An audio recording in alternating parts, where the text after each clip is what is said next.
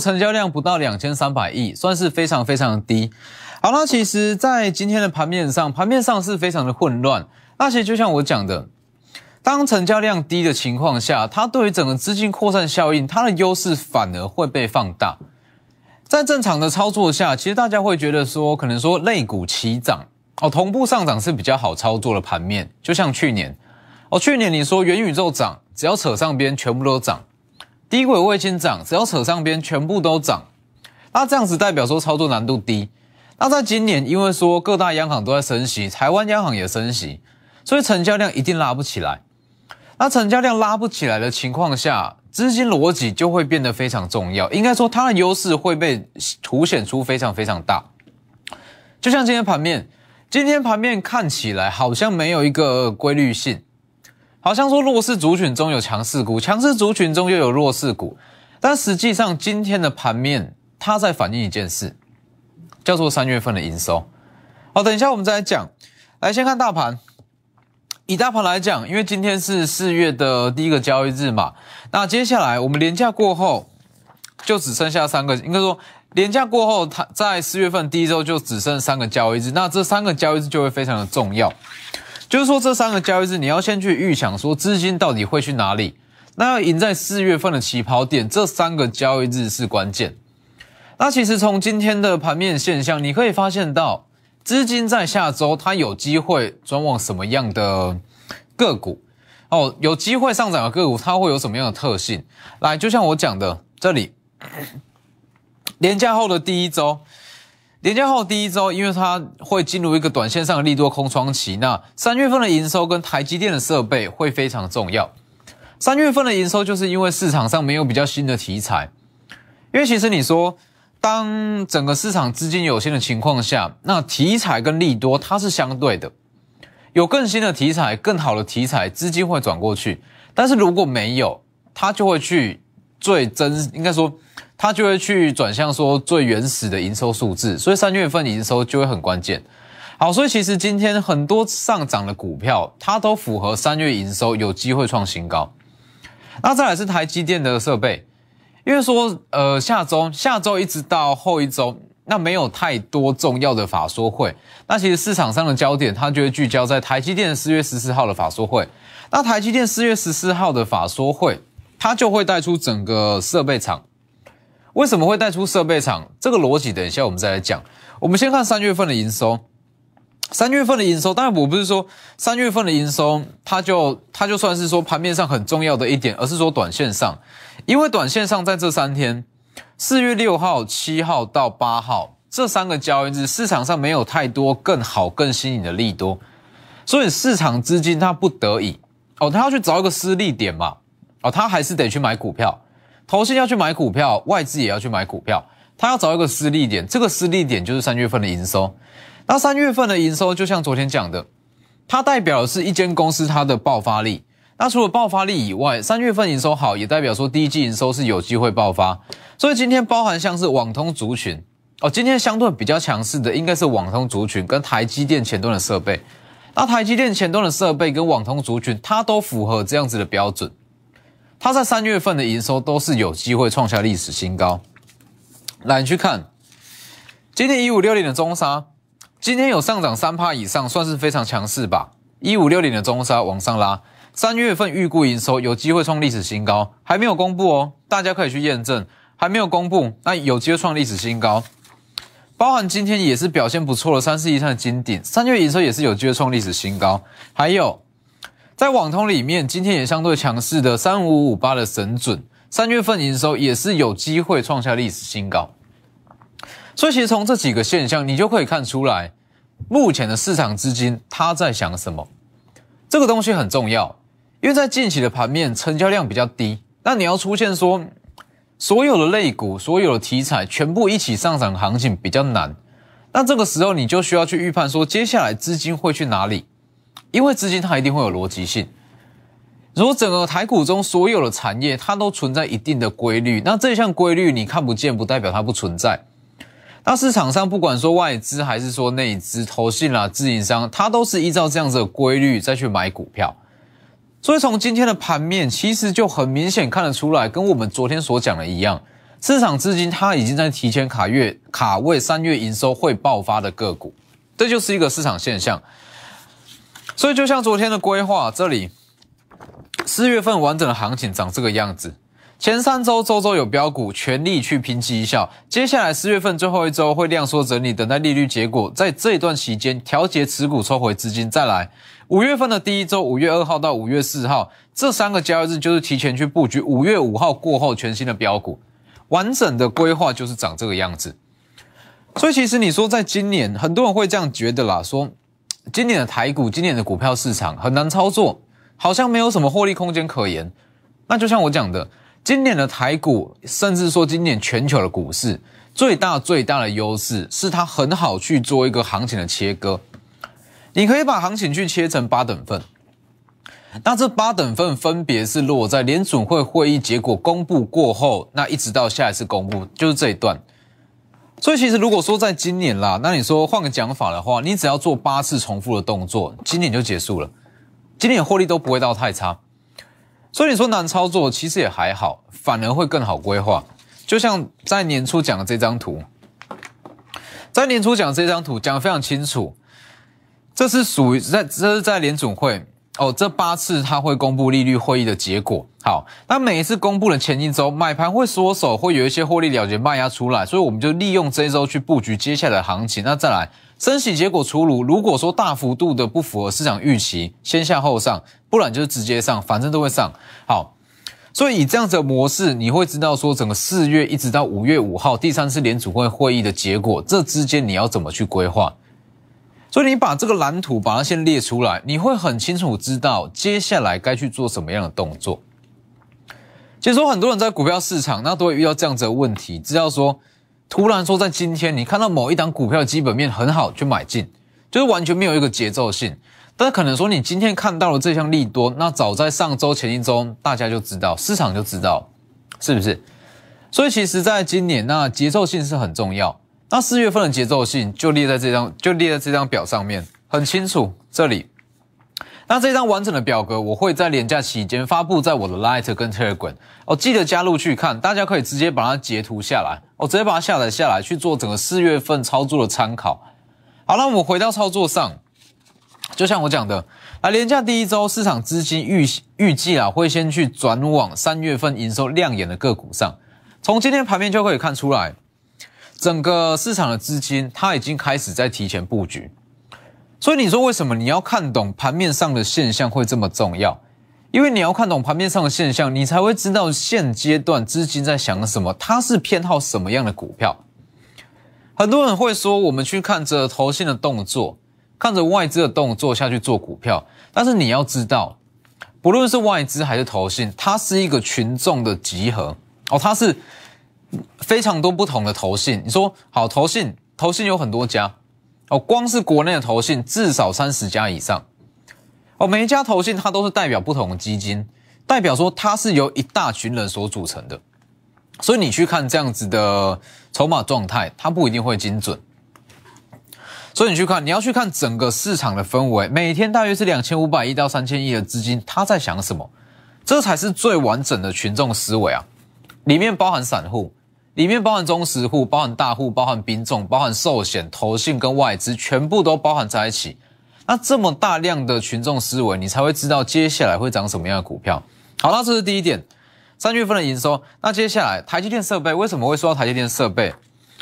来，这一样是这一张，在廉价后的大约是三个交易日到五个交易日之间，没有太重大的法说会。那没有太重大的法说会，市场就会聚焦到最具指标性的法说，就是台积电。好，那为什么会说台积电它开法说会，一些中小型的设备厂会上涨？这绝对不是说随便说说，这是非常有逻辑性。你要去想，如果台积电三月份的营收创新高，台积电三月份营收创新高的话，市场资金它会去买台积电，它会被台积电吸走。就像我讲的。因为在目前的盘市，那整个市场资金量是比较低，市场资金有限的情况之下，利多跟所有题材它会变成是相对的。哦，你说好一项题材好像不错，但是有更好的题材出来，资金会过去。所以如果说台积电的三月份营收非常非常的亮眼，那我敢跟你保证，设备厂不会涨，因为资金被吸过去了。好，但是就是刚好，台积电在三月份的营收其实不是说很好。台积电在三月份的预估营收大约是一千四百五十亿，一千四百五十亿到一千五百五十亿之间，在这之间，那台积电在二月份的营收大约是一千四百六十九亿，所以其实三月份的营收跟二月份相比，台积电它算是持平。哦，三月份的营收跟二月份大约是落在大约是差不多，但是你要知道，二月份跟三月份的交易日，它的工作天是差了非常多。所以代表说，台积电三月份营收如果是跟二月持平，我们换个讲法，这也叫做其实营收是衰退的哦。所以台积电它在三月份营收预计不会到太亮眼，但是它在十四号开法说会嘛，台积电十四号开法说会，那法说会它一样会试出第二季跟全年第三呃三纳米的一个展望，它一样会试出利多，但是它本身三月份的营收可能说不足以让资金进场。那这个时候，它试出这样子的产业利多，它会去哪里？它就会去设备厂。尤其是说很多的设备厂，它在三月份的营收都会创历史新高。我随便举几个例子，中沙、金鼎，甚至是凡轩，都有机会创历史新高。所以这是一个很完整的资金逻辑。你要从产业的上游到下游，甚至一直到它未来的接单能力，那目前当月的预估营收。一层一层把它叠出来，你会知道接下来资金大约会怎么走。好，这就是一个最好的例子。这是整个下周的行情。那我推演给各位看，为什么会说三月份营收重要？为什么会说台积电的供应链会起涨？完整逻辑就像刚刚所讲的。所以很多人在做股票会说，这张股票技术面转强，或是说我今天在报纸上看到了什么利多买进去，那结果你说好什么时候要出场，什么要进场，没有一个完整的规划。这样的操作模式，在今年绝对赚不到钱。所以在年假过后三个交易日，重点就在三月份营收跟台积电的设备。所以你去看今天很多股，今天的强势股看起来它是没有一个逻辑性哦，它是看起来是没有顺序、没有规律可言。但实际上，这今天的资金它全部在反映的都是三月份的营收，包含昨天所讲的。PCB 三月份营收创高股，今天一样是开高走低，收的还很漂亮。三五五八的神准，三五五八的神准，虽然说我认为说神准一百七十元的股价是有一点点的偏高啦，因为全年大约是赚十到十一元，一百七十多算是有一点太贵。但是它有最大的优势是在于说三月份的预估营收有机会创历史新高。那如果说三月份营收开出来确实是创历史新高的话，就有机会再上涨。所以今天神准的大涨哦，今天的量两千多亿，那神准大涨大约是五趴以上。神准的大涨也可以看得出来说，市场上它已经在反映三月份的营收。那再来，像是金鼎也是，三四以上的金鼎也是一样。台积电三纳米的先进制程前段的代工，前段的代工，三月份营收有机会创历史新高，今天也是开高走低，而开低走高。包含像一五六零的中沙也是三纳米先进制程前段的耗材，三月预估营收有机会创历史新高，今天大涨了将近是半根涨停。五三八八的中磊也是一样，中磊我们在这个位置就讲过了，那它也是在今天算是相对强势的一档股票，那它也是一样。如果说神准的三月份营收有机会创新高的话，中磊它预估营收也会不差。所以它就是一个短线上的操作。好，那我们先不用看太远，我们就看在下周，下周三个交易日的操作，就是往这两个方向，台积电设备，还有还有像是三月份的营收。那我们在下周三个交易日先赚一趟，针对三月份营收跟台积电设备先赚一趟，接着我们就是依照市场资金的逻辑下去连续赚三周，周周都有标股，全力去拼绩效。你说三个交易日过后会怎么走？坦白讲，在目前没办法告诉你，因为资金逻辑还没出来嘛。我今天看到的，我今天看到的盘面现象，就是市场资金在布局三月份营收。三月份营收赚完，它会去哪里？目前还不知道。哦，不是，我不说，是市场上它就还没有这样子的现象。所以，我们先规划到在年假过后的三个交易日，接下来每周都会有新的逻辑、新的扩散效应，周周都有新标股。这三周全力拼绩效，最后一周。资金抽回，接着五月前三个交易日，我们就直接布局五月五号过后全新的标股。四月份的经济化，第四周布局五月五号全新行情，最完整的规划都在这里。哦，利用广告时间跟上全新的操作，直接来电先进段广告。所以很多人会在这两天啊去探讨说，在清明年假过后，台股会怎么走，会不会变盘，会不会干嘛的？那我觉得说，讨论这个是完全没有意义的啦。你说什么叫做变盘？台股往上冲，往下跌叫做变盘。但是如果说台股往下跌，但是中小型股它不断在上涨，这叫变盘吗？其实也不是。所以我觉得说不用去管说在廉价过后台股会怎么走，这不重要。哦，台股预计啊，就像我讲的，它要去挑战前高一万八千七、一万八千五百点有难度。预计在四月份还没有办法去挑战前高。那比较好的状况，也许说指数可以站上季线，说不定。但是这不管哦，不论说指数站不站上季线，不论说它要不要去挑战前高，这攸关的都是全指股。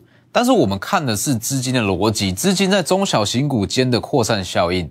尤其是成交量这么低迷的情况之下，这项扩散效应，它的优势会被完全的放大。因为资金扩散效应，资金扩散效应，它就会说，它会在特定的族群中去流窜。那当成交量不大的情况之下，其实它在哪里流窜，就会变得说非常明显。那它也可以帮助你在操作上，用不追高的前提之下，直接买到接下来会涨的股票。你去看，包含像是四九一九的新塘。哦，新塘今天回跌，那就像本周一所讲的，因为说它涨得太急，所以操作空间会变小，你要去找卖点而不是买点，差别就在这里。所以加入我的 Light，这里这两大平台，Light 跟 Telegram ID 都是 W 一一七八 V 一七八，这两个平台都很重要。那在连假期间，我会发布这一张表，四月份完整的规划，大家可以把它储存下来，那去当你在四月份操作的一个一个计划。所以其实你去想嘛，像是基本面、产业面、甚至技术面、筹码面这些东西，很多人他研究的都非常非常透彻。但是股票市场很现实，八二法则，赚钱的永远是那两成的投资人，甚至是一成的投资人。那你去想，去看一些大家都知道的东西，基本面、技术面、筹码面，你如果单纯去用这些东西去判断，怎么有办法赚赢剩下这八成？是不是？所以我才会说是要去看说整个市场资金它到底在想什么。每天两千五百亿到三千亿这些资金哦，其实我觉得说大家做股票，那可以不要去管说外资投信还是说任何的单一的个体，我们就把这些资金看成是看成是一位投资人哦。每天两千五百亿到三千亿之间，他这一他是同一批资金，那他会去哪里？他会怎么去配置？其实用这样看，你会你会更清楚。我更清楚知道说接下来资金它到底会怎么走。那当然，就像我讲的，如果你说单纯去用这样子的扩散效应去选股，一样选不出来。你要先有产业的基础，你才会知道它要怎么去扩散。否则，你说如果你完全不了解产业，完全不懂个股基本面，你怎么会知道第三代半导体会扩散到二极体？你怎么知道从新塘那可能说会一直到神泉？大概是这样的逻辑。来，你去看今天的二级体，很多也都是回档，但是就像我讲的嘛，二级体它最大的利多其实是在这一天哦，大约是在本周二，二级体全面上涨的当天，当天是因为 Tesla，Tesla 跳空上涨，那市场上就把整个二级体都归功于 Tesla 嘛，但是整个二级体我们是在上周所讲，那上周讲的同时，其实特斯拉它并没有上涨，应该说它的涨势还没有到这么的强。那整个二级体的利多也还没出来，那为什么知道二级体在本周会涨？因为资金嘛，哦，资金它已经开始在往这个，应该说，因为说资金它有逻辑性，有了逻辑性，你就可以知道说第三代半导体起涨，它会带出二级体，所以当时在上周讲的很清楚，三七零七的汉磊跟三零一六加金重新转强，它是整个二级体它的它的指标。好，第三代半导体上涨，反向去买二级体往上拉。哦，就算你说德伟、鹏程、强茂没有卖在昨天的高点，一直放到今天，甚至说你卖在本周最低点都不会赔钱。这就是资金逻辑它最大最大的优势，在不追高前提之下，直接买到接下来会涨的股票。但我还是要强调一下，我觉得说追高这件事本身它并没有问题。哦，你说什么叫做高？